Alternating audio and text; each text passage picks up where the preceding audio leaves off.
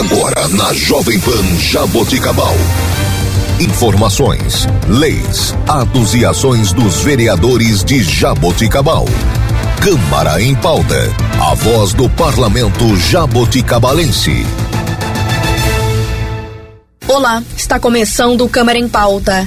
Eu sou Laine Maurício e você ouve agora o vereador Gilberto de Faria do partido MDB. Gilberto, bom dia. Bom dia a todos os ouvintes da Rádio Jovem Pan FM, distritos de Córrego Rico, Lusitânia, sítios e fazendas. Quero começar o programa de hoje, o primeiro desse ano de 2023. Graças a Deus por mais oportunidade mais um ano aí que nos espera e espero que Deus possa continuar abençoando a vida de cada um, que todos tenham um ano maravilhoso aí, cheio das bênçãos de Deus, que todos os seus sonhos, tudo aquilo que vocês almejam, eh, sejam realizados.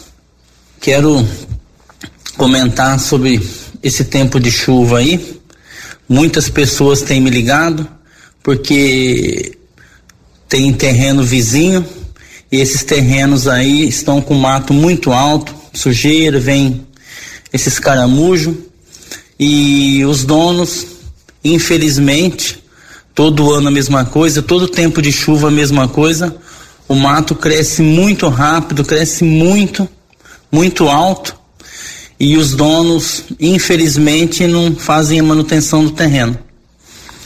Então eu peço mais uma vez, como sempre tenho pedido também, encarecidamente, para vocês, donos desses terrenos aí, vamos estar ajudando aí, cuidando de seus terrenos, roçando, carpino, manter esses terrenos limpos, com mato baixo, porque tem trazido muito, muito problemas para os vizinhos que têm casas ao lado.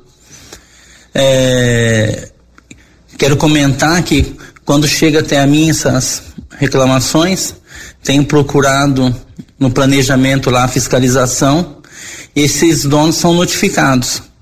Então, mais uma coisa que quero dizer para vocês, vocês vão ser notificados. Se não resolver, a multa não é baixa, é uma multa muito alta, então não compensa. É, mantém esses terrenos, como eu disse, roçamento, roça esses terrenos, carpem. Além de não receber essa multa, vocês vão estar ajudando seus semelhantes, seus vizinhos, que não vai precisar é, procurar a prefeitura para te notificar para você resolver o problema. Resolve antes disso. Eu peço aí encarecidamente a cada dono de terreno. E agradeço também que muitos que foram notificados no ano passado agora mantêm o terreno limpo não foi multados, nada, resolveu no antes do prazo que foram dado e agora mantém esses terrenos limpos, quer dizer, é, reconheceram que tem que ser feito isso mesmo. Então, e digo mais, para que você que está tendo algum problema aí, pode me ligar, eu vou mandar para o planejamento, para fiscalização e vai ser notificado. Vamos estar tá notificado, vai ser notificado esses donos e eles vão ter que resolver. E se você quiser ligar direto também, você liga na prefeitura 3209 3322, manda passar para o setor de fiscalização, passa o endereço desse seu vizinho que não cuida do terreno, e com certeza eles já vão estar tá procurando o dono e notificando. Eles têm o cadastro de todos os donos, os endereços que eles moram e vão estar notificando.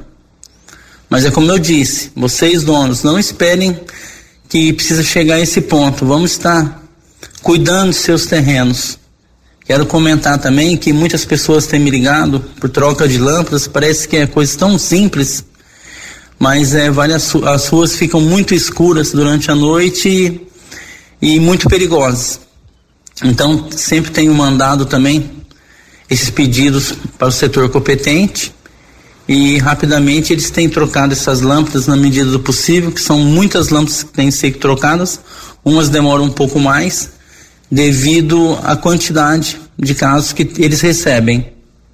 Então pode estar me procurando também, que a gente sempre, sempre falo, me coloco sempre à disposição e esse é o meu trabalho, não faço nada mais que a minha obrigação. E tem alguns lugares também que eu pedi para trocar lâmpada uma vez, teve que trocar a segunda vez. Por quê? pessoas vão e quebram as lâmpadas. Não sei por qual motivo, vandalismo, né? Vão lá e quebra a lâmpada. Então troca uma, troca duas, aí fica complicado, porque é, é, é um problema que é difícil resolver. Então se vocês verem alguma cena dessas, se puder tirar uma foto, passar pra gente, vamos tomar as medidas cabíveis também. E limpeza de bueiros também, ontem, ontem começou a limpeza de um bueiro que eu tinha pedido há algum tempo, a gente sabe que o cronograma é, é, muito extenso da Secretaria de Obras, o pessoal é bem pouco funcionário e a demanda é muito grande.